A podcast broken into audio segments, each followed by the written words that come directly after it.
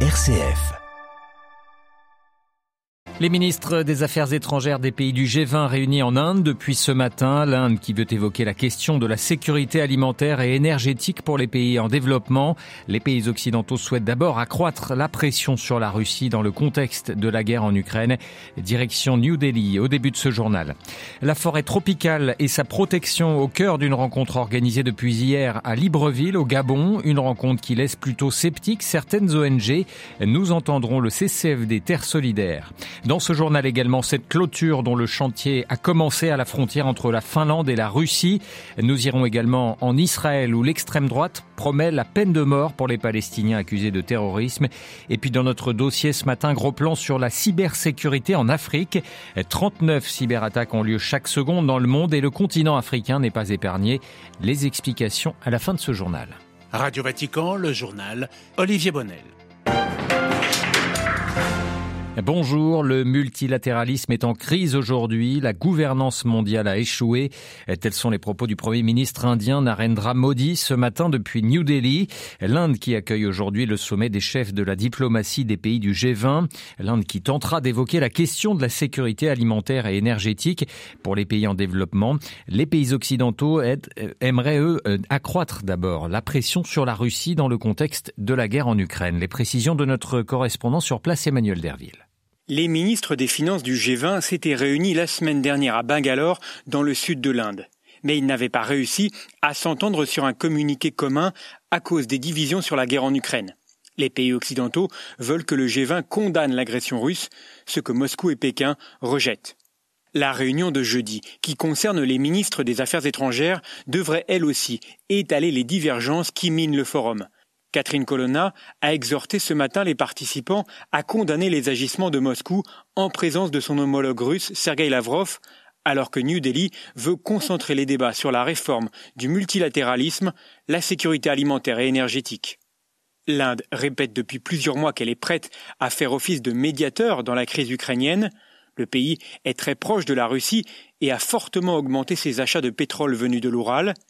Mais New Delhi a pour l'instant échoué à lancer le moindre pourparler entre Moscou et Kiev.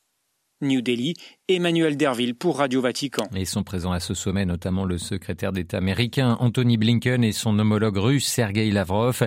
Les deux hommes ne se sont plus rencontrés depuis plus d'un an en raison de la guerre en Ukraine. Aucune rencontre n'est officiellement prévue entre les deux.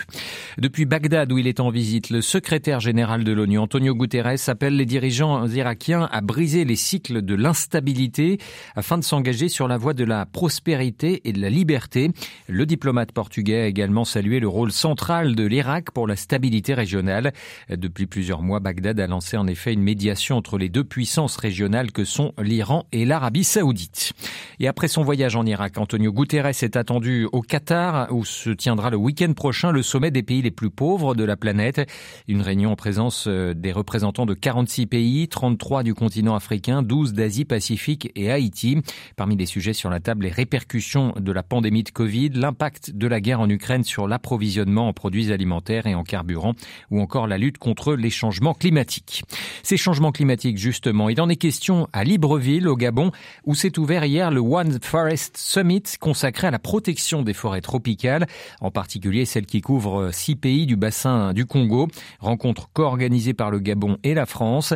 Un sommet qui n'aboutira pas sur une déclaration contraignante et qui, malgré ses bonnes intentions affichées, laisse sceptique plusieurs ONG. C'est le cas du CCF des Terres Solidaires Myrto Tilianaki est sa responsable climat l'idée derrière ce sommet, c'est-à-dire de réunir le monde scientifique, euh, des ONG internationales, des chefs d'État et de gouvernement autour des enjeux de la protection et de la préservation des forêts tropicales, est une idée intéressante, mais euh, sans la pleine participation de sociétés civiles locales et sans l'implication de représentants de communautés concernées par ces enjeux, malheureusement, euh, avec une forte présence du secteur privé dans ce sommet, il y a de forts risques que ces intérêts-là c'est-à-dire les intérêts du secteur privé, soient priorisés au détriment de besoins euh, de communautés euh, locales. En fait, le manque de participation de sociétés civiles locales dans ce sommet est un élément de préoccupation et de risque même d'une foire au greenwashing,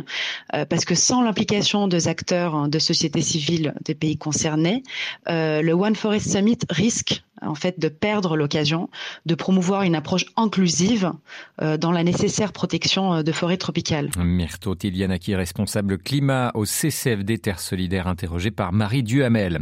Et puis en 2022, les émissions mondiales de CO2, dioxyde de carbone, ont atteint un record de près de 37 milliards de tonnes. C'est ce que révèle ce matin l'Agence internationale de l'énergie. Un chiffre en augmentation, mais moins élevé que prévu, néanmoins, en raison du développement des énergies vertes. En Hongrie, le Parlement a entamé hier son débat sur l'adhésion de la Finlande et de la Suède à l'OTAN. Les deux pays nordiques ont demandé d'intégrer l'Alliance Atlantique après l'invasion russe de l'Ukraine. La Hongrie, avec la Turquie, membre elle aussi de l'OTAN, est le seul pays à ne pas encore avoir, ratifié cette entrée. La Finlande, elle, s'est prononcée massivement pour rejoindre l'OTAN à 184 voix contre 7. Les députés ont dit oui hier. Helsinki qui craint les ambitions de son voisin russe. Le chantier d'une clôture de sécurité de plus de 200 km à la frontière entre les deux pays vient d'ailleurs tout juste de commencer.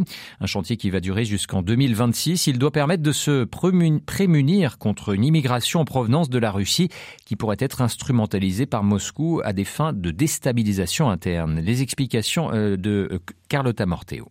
C'est une frontière de 1300 km, une ligne invisible à travers d'épaisses forêts, glaciales et enneigées la plupart de l'année, qui sépare la Finlande de la Russie. Impossible et probablement inutile donc d'ériger un mur sur la totalité de la frontière. Seuls 260 km vont être sécurisés. Des tronçons au sud-est du pays, jugés trop poreux par les autorités finlandaises, qui vont remplacer les actuelles barrières de bois servant à contenir les troupeaux de rennes et le bétail par des grilles barbelées de plusieurs mètres de haut, mieux surveillées. Les travaux vont durer 3 à 4 ans et coûteront plusieurs centaines de millions d'euros, mais le projet a bénéficié d'un très large consensus de la part du Parlement. Car la Finlande craint que la Russie n'organise l'exode massif de migrants pour la déstabiliser, comme la Biélorussie l'a fait avec la Pologne à sa frontière. En réponse à certains experts en relations internationales qui critiquaient cette décision, estimant qu'elle pourrait accroître les tensions entre la Russie et la Finlande, la première ministre Sanna Marin a répondu L'Europe est en guerre, la situation ne pourrait être plus tendue. Stockholm, Carlotta Morteo pour Radio Vatican. Une tragique erreur humaine, ce sont les mots du Premier ministre grec hier, Kyriakos Mitsotakis, sur les lieux de la collision ferroviaire qui a fait 38 morts pour beaucoup des étudiants. Le chef de la gare de Larissa, non loin du drame, a été arrêté, mais la vétusté du réseau ferroviaire grec est également pointée du doigt. Le ministre des Transports a présenté sa démission. Trois jours de deuil national ont été décrétés après cette catastrophe. Le pape François fait part de ses condoléances dans un télégramme assurant les victimes et leurs proches de ses prières. Direction à présent Israël où des centaines de manifestants défilaient hier dans les rues de Tel Aviv contre la réforme de la justice du gouvernement de Benjamin Netanyahou. Cette réforme jugée antidémocratique a été adoptée en lecture préliminaire à la Knesset. Le Parlement israélien qui a voté hier par ailleurs en première lecture aussi une autre loi particulièrement controversée. Elle instaure la peine de mort pour les terroristes palestiniens, une loi portée par les formations d'extrême droite au pouvoir. Même si en théorie la peine capitale n'a jamais été abolie en Israël, elle n'a été appliquée qu'une seule fois. C'était pour le criminel nazi Adolf Eichmann. La correspondance à Tel Aviv de Lucas de. La proposition émanait de Limor Sonarmeller, une députée du parti d'extrême droite Force Juive, dont le mari a été tué dans une attaque terroriste il y a 20 ans. D'après elle, les prisonniers palestiniens bénéficient de conditions de détention agréables dans les geôles israéliennes, touchent des allocations de Ramallah et sont trop souvent libérés. Le texte stipule donc que la peine de mort sera instaurée pour des crimes aux motivations racistes ou dans le but de nuire à l'État d'Israël et à la renaissance du peuple juif. D'éventuels terroristes juifs ne seraient pas concernés.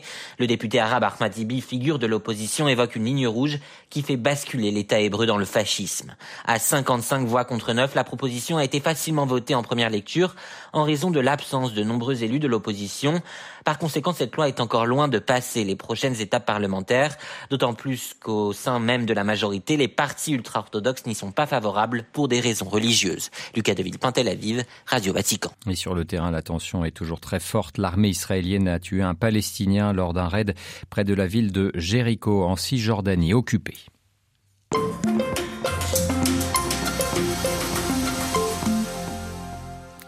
Parlons de cybersécurité ce matin dans notre dossier. Une cyberattaque a lieu toutes les 39 secondes dans le monde, selon une évaluation des Nations Unies. Et l'Afrique de l'Ouest est depuis le début des années 2000 confrontée à la cybercriminalité. Même si le phénomène tend à diminuer dans certains pays, ce n'est pas le cas pour d'autres. Entre 2018 et 2022, un groupe de hackers ayant mené plus de 30 attaques contre des institutions en Afrique a dérobé pas moins de 11 millions de dollars. Neuf pays ouest-africains ont été touchés par ces attaques. Selon un rapport du groupe IB, structure spécialisée dans la cybersécurité, les banques et opérateurs de télécommunications en Afrique de l'Ouest sont particulièrement visés. Yena Kinagman Soro, experte et consultante en cybersécurité au sein de Cyber of Consulting, basée en Côte d'Ivoire, revient ce matin sur la situation de la cybercriminalité en Afrique de l'Ouest. Tout dépend de l'objectif à atteindre pour chacun d'entre eux. Certains se contentent juste de vous envoyer des emails dans vos boîtes mail, euh, des spams, euh, vous demandant de renseigner login et mot de passe pour recevoir un colis, ou encore euh, pour vous faire comprendre que vous êtes bénéficiaire hein, d'un héritage dans les îles Caraïbes. Je pense que tout le monde se rappelle très bien l'épisode des, des, Yahoo Boys à l'époque. le phénomène des brouteurs qui malheureusement persiste jusqu'alors. Certains sont un peu plus, euh, un peu plus techniques. Ils iront jusqu'à attaquer le système de manière euh, un peu plus brutale. Euh, ils enverront des attaques sur le système d'information pour essayer au plus de le saturer et une fois saturé, ben, de pénétrer le système. Et d'autres se contenteront de vous envoyer juste des petits mails pour, pour collecter des données de cartes. Certains élaboreront même des sites euh, tout entier qui copieront des sites euh, que vous connaissez, qu'on a l'habitude d'utiliser, juste pour pouvoir collecter des données telles que les données de cartes euh, ou encore des logins et mots de passe. Comment justifier la vulnérabilité de ces pays de l'Afrique de l'Ouest? La vulnérabilité des pays africains s'explique par le trop peu de sensibilisation quant à, on va dire, l'utilisation même de la technologie en général et aux risques auxquels on est exposé lorsqu'on utilise les technologies de l'information aujourd'hui et lorsqu'on utilise Internet surtout. Tout le monde ne va pas sur Internet pour les mêmes raisons et je pense que cette information doit être euh, partagée euh, au plus grand nombre pour euh, freiner ou réduire le risque de vulnérabilité auquel l'Afrique est exposée aujourd'hui. Quel est l'impact de la cybercriminalité euh, sur euh, l'économie euh, de ces pays? L'impact économique aujourd'hui en matière de pertes sur la cybercriminalité est non négligeable. C'est environ 4,2 milliards de, de, pertes enregistrées juste en 2021 et c'est un montant assez énorme pour lequel il faudra encore investir pour réduire justement le risque d'exposition. Donc on dépense plus pour essayer aujourd'hui de résoudre un problème qu'on a. Et euh, malheureusement, c'est très perceptible.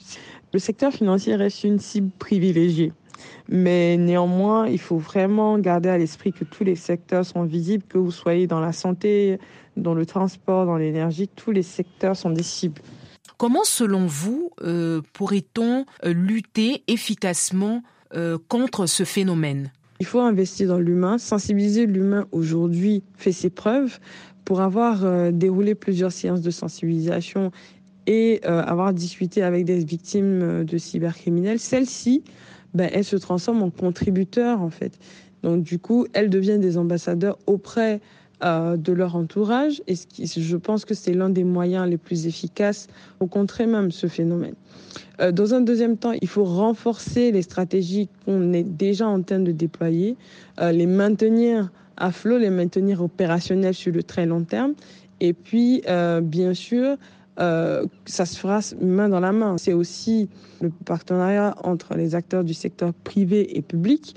Public, car c'est eux qui émettent les lois, qui réglementent le secteur et qui essaient aussi de mettre en place tout ce qui est moyen de répression. et le privé qui a la compétence, qui aussi est prêt à participer justement à cet effort de protection commun. Voilà, interrogé par Myriam Sandouno, Yena Kinyaman Soro, experte ivoirienne et consultante en cybersécurité, était ce matin l'invité de Radio Vatican.